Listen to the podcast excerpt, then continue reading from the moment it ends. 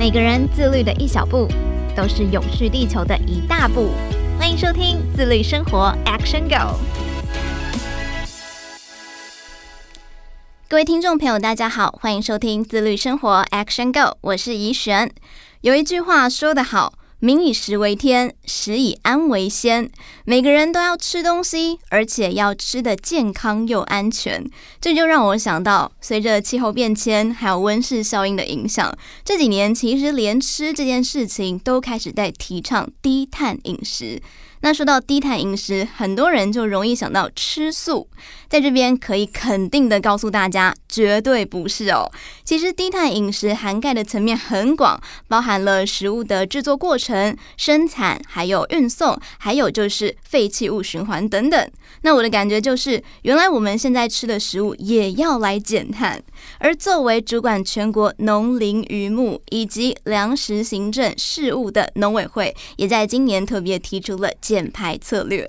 食物到底要怎么样来减碳呢？今天非常高兴邀请到了农委会陈吉仲主委，帮我们一一解惑。欢迎陈主委。呃，谢谢于璇，还有各位朋友，大家好，我是农委会主委陈吉仲。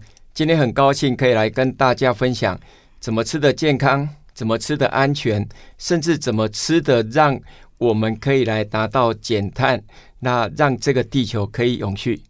主委好，那刚刚前面提到减碳嘛，主委在今年有提出过减量、增汇、循环，还有绿趋势这四大策略来落实减碳净零。不过可能有些朋友还不太了解，可不可以请主委用比较简单易懂的方式跟听众朋友分享？哦，非常乐意。为什么农业部门要来做刚刚的，比如说减碳，我们碳汇要增加，我们很多农业剩余资产要循环，还有要往绿电的方向，是因为现在的全全球的气候变迁，其实造成了许多的粮食生产大受影响，大受影响就会造成价格的波动，最后还是会影响到消费者。那我具体举例来讲。IPCC 就是联合国有一个气候变迁的这样的一个跨国的委员会呢，已经确认二零四零，也就是说在十八年，全球的温度呢会上升一点五度 C，这是一个非常大的挑战。一点五度 C 的结果，它就会造成我们许多的产品大受影响。我举例来讲好了，如果天气太热，那有时候现在像比如说我们的乳牛的泌乳就会受影响。嗯或者是雨量，像去年跟前年遇到百年干旱，我们许多的水果就受影响。那这样的一个影响是越来越激烈。追根究底是什么原因？就是因为我们人类排放了太多的温室气体，所以现在全世界一百三十几个国家都已经要做二零五零的净零排放。所谓的二零五零的净零排放，就是我们这一个国家里面排放的温室气体跟吸收的刚好可以达到碳中和。那我们也在蔡英文总统的这一个带领底下，国家也要二零五零净零排放，但农业部门是最可以做得到的。为什么？因为我们有农地八十几万公顷，林地两百一十几万公顷，有很多像我们的水果果树这一些树枝可以来做循环。我们有猪跟鸡的排泄物，它是可以来做沼气发电，那早渣早溢再回归。农田，或者是拿去做有机质的肥料，所以我们现在要到我们农业部门，就刚刚怡璇讲的四件事情哈，是减量的意思是说把温室气体的数量来减少。那我最具体举例好了，比如说我们农民如果种水稻、种水果、蔬菜要用化学肥料，化学肥料就会排放 NTO 哦。对，那如果你把化学肥料减少了。那用有机质肥料，这个就是最具体的减量，或者是我们农业生产很多农机具，那以前都是用柴油或者是要加石化能源的农机具，那我们现在改成用电动的农机具，这个就是最具体减量，这是第一个。那第二个更好玩，循环。其实以前哦，我们都把它叫做农业废弃物，其实我们不叫废弃物，我们叫剩余资产。就好比是举例好了，厨余。厨余以前哈，不管餐厅或者是自己的家庭，是要花钱请人家来收的。可是当你厨余可以再做利用，比如说去做所谓的早期花店的时候，那它变成资源了。所以反而是要使用厨余的人会跟你买。对，那这个就是一种改变方式。那农业部门一年至少有一千万公吨的这个所谓的农业的剩余资材。我举例来讲，像我们的鸡啊，有种母鸡、生蛋鸡，又有肉鸡跟土鸡，大概六千多场的畜牧场，那它产生的鸡粪大概有将近两百一十几万公吨。这个如果好好的可以来当成有机资材的肥料，其实它可以来取代我刚刚讲的化学肥料，鸡粪反而就可以拿来卖钱。这个就是一种循环再利用。所以，我们全台湾。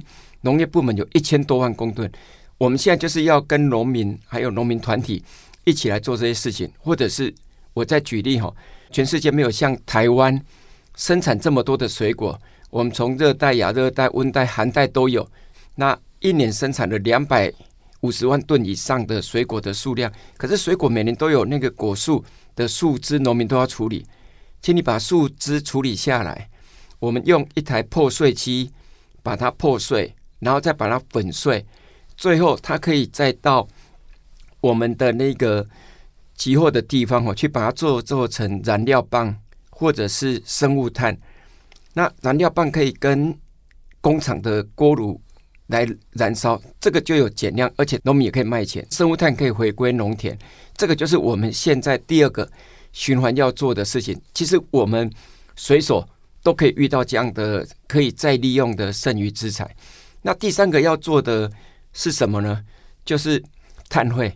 所谓的碳汇是这样：我们如果二零五零要净零排放，我们很多的石化能源做电力的，可能就会开始逐渐的改由风力发电，或者是太阳能光电，或者氢氢能来取代嘛。可是最后还是有一些石化能源还是会使用，所以国家还是会排放一些温室气体。可是你排放，比如说假设要排放三千万公吨的温室气体，那你要有办法把它可以吸收。那现在我们全台湾有两百多万公顷的林地，一年啊，它就可以增加两千一百多万吨的碳汇。可是还不够的一千万吨呢，要从哪里来呢？就是从我们的再去种植树木、新的造林，这个就会再增加。所以这是第一个，第二个还有什么？从海洋，海洋里面呢，可以去种海藻或海草，它也可以在水中去达到固碳。第三个是什么？我们有八十几万公顷的农地，好，那你可以透过生物炭的部分去把碳固定下来。所以我们的第三个所谓的增会，增加我们的碳汇呢，其实就是这个部分。这个将来农民如果配合是可以赚钱的，因为碳汇可以转成碳权。再卖给所需要的企业。那第四个更重要，叫做所谓的我们的绿能的发展。其实未来我们很多农村是可以做绿电的发展。那这个部分呢，我们都已经设定目标。我举一个例子，我曾经到欧洲比利时的一个三万人口的小村庄，是它三万人口的小村庄里面呢，它的所有的电都来自绿电，它有用他们的厨余。再加上畜牧的排泄物，再加上剩余的农产品，就可以提供三万人的绿电。然后那一些剩下的早渣早叶还可以回归到农田，而且那一家公司只有三个人，全部都是自动化。这个也是我们未来其实在农业部门在农村希望可以做的。所以我讲的这四大项哈，如果大家有兴趣，农委会有成立一个叫建林办公室。可以随时跟我们来讨论。更重要的是，欢迎大家一起去执行。因为我们如果不做这些事情，那整个地球因为温室气体的排放会造成更多的温度的上升，或者极端气候的事件，最后我们还是会受到影响。是我们透过四大策略来做到减碳净零哦。那刚刚就有提到碳汇啊，这种产业一听到这个森林跟农业都可以来贡献碳汇，目前是不是有很多企业在询问？那针对这个部分，农委会又是怎么样来协助企业的呢？呃，其实你讲到一个非常重要的重点哦，现在很多的企业，它有些产品如果要卖到其他国家，比如卖到欧盟。欧盟以后要课这一个所谓的边境的碳关税，或者是有些企业它有需要一些碳权的时候，那我们这边就可以来提供。这第一个，第二个，企业有做很多的 ESG。那这时候呢，我刚刚讲的这四种，前面我们不是说为了达到国家的二零五零净零排放，农业部门有减量，那有增汇，也有所谓的循环跟绿能。其实这几个都可以符合社会企业的 ESG。我举例来讲好了，比如说我们在恒春半岛，它有那个外来种的银合欢，银合欢也是某种树，只是它是外来种。我们把它砍除以后，那破碎粉碎做成生物炭或燃料棒，这个就可以给企业来 ESG 里面来认购了哈。那另外一种就是因为砍完以后。你要再种树回去啊，或者银河它的种子会再长出来，嗯，所以我们预计有几千公顷可以来种树。那我刚讲种树不是会产生那个碳汇吗？对，那这个部分呢，我们就是未来会开各式各样的 ESG 的专案给社会企业。这样的话，第一个企业呢，它可以在国内找到它要做的 ESG，比如说森林种树的碳汇。当然，第二个。它也可以让我们国家的农业部门的农民在执行这个的时候，它的成本可以降低，因为有企业的支持，甚至还可以增加获益。那第三个最重要，它可以让国家的近邻往前走。哦，所以今天我如果是一个企业主的话，我可以去买一块地，然后种植人造林这样子。哦，你不用买一块地，哦，不用地，农委会会来找。那树苗也我们提供，哦，但是种树要有人力啊。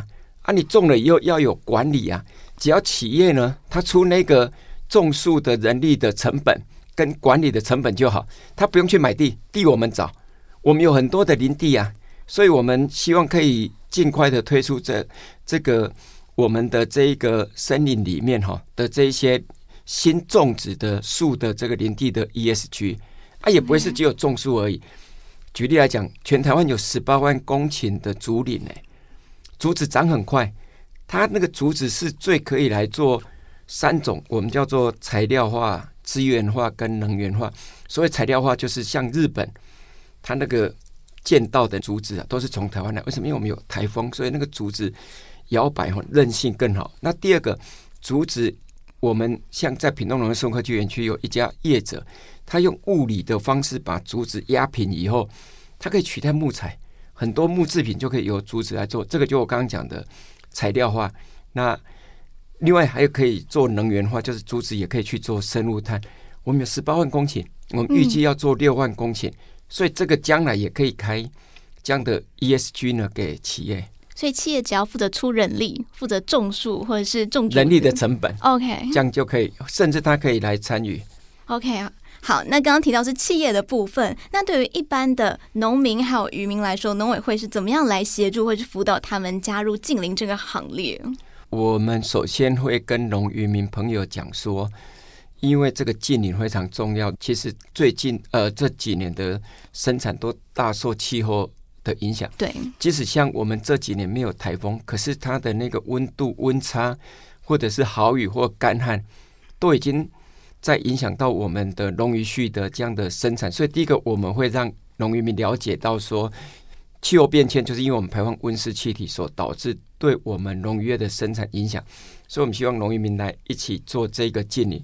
那第二个，我们不能只有请农民来做，没有额外增加他这样的一个所谓的收入嘛？哈，我举例来讲，就是说，比如说如果农民他在做有机友善。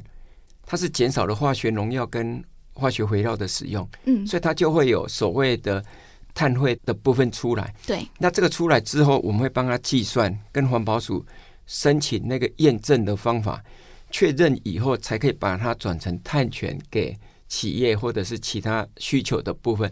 这样有碳权的时候，就可以让它有一定的收入，这样农渔民才会来执行。所以我们的重点就是会让。农渔民因为配合这样而收入增加。我再具体举例来讲，我如果是种果树的农民，以前可能要花钱去处理那些树枝嘛，就是他每年都要剪枝啊。那现在呢，他只要把这些处理下来的，那经过我们的循环去做燃料棒或生物炭，那就有一笔额外的收入。那我想农渔民这样就会配合。嗯，有额外的收入就会吸引大家想要投入一起来参加。那目前在进行这个过程当中，农委会有觉得遇到什么样比较大的困难吗？哦，当然这一个部分哈，我们觉得有很多的挑战跟困难，但我们认为应该都可以一一的克服。我我先讲一下那个困难的部分呢，在技术的层面，比如说我们有一百五十万公吨的稻谷，也有一百五十万公吨的稻梗，稻谷是收割。拿来食用，它底下不是有稻梗吗？对。可是稻梗你要拿来当再利用的时候，它的收集成本很高啊，因为这些都是体积庞大，运输成本又高，这个是最大的挑战。就好比是果树底下的那些树枝，好，或者是像我刚刚讲的那个猪的排泄物，或者是鸡的排泄物里面。这个部分要在处理的时候，都有很多的这些我刚刚讲的运输成本高以外，还有这些技术面的问题。但我们认为这些问题应该都可以克服，就是那个运作机制可以把它运作成功。以前农民要花钱请人家来清理鸡粪，现在他可以拿来卖，这样农民就会配合。我要尽快把这个运作机制建立起来。第二个，我们要把需求也要建立起来。所谓需求就是。鸡粪可以做成有机质的肥料，这就是一种需求。果树的树枝做成燃料棒或生物炭，也要有需求。白话文就是要有市场。对，那这样的话，其实它就可以运作的起来。那第三个就是更大的挑战，是因为我们农渔民朋友很多，那我们有五六十万个从农，有将近七八十万个农家。那在台湾各地，它的规模都比较小。所以它在执行上的成本也会相对高，这个部分也是需要政府要透过像农会、渔会或合作社，大家一起来，尤其是青农比较有概念，我们也欢迎他一起来参与，因为这个是比较更具有前端性的这些的工作。那当然最后就是农渔民本来从农就很辛苦了，我现在还要再配合这一个，当然所以一定要有更多的这样的教育的观念，要让他们可以来。接受，那将进而执行。所以最后要成功的话，就是要从示范点，我们要把各个县市找示范点，农渔畜都有。那他们看到以后，原来可以这样做，那很快农渔民就会一起做。是这部分就要麻烦各个相关单位来做协助了。那前面谈了这么多，农业是怎么样来减碳的？现在回归到我们的生活，民以食为天嘛，一般民众可以怎么样来做？从日常开始响应或者是落实近邻的生活呢？我可能要帮我们台湾的农民讲一句话哈，啊，也希望消费者来多购买我们的台湾的农渔畜产品。你知道为什么吗？因为如果大家都买我们自己的，我们的粮食自给率就会增加，我们就粮食安全会更好。粮食安全其实对消费者就更有保障。好，所以这第一个，第二个跟近邻或者是减碳有关的，就是你看啊，像我们吃的猪肉、鸡肉，有些是从国外进口，它运输里面它需要，它会排放温室气体啊，不管空运还是海运。那那我们在国内自己，你看如果吃到。在地的，而且是生鲜的食材，不是更好吗？对呀、啊。更重要是它的碳足迹更少。对。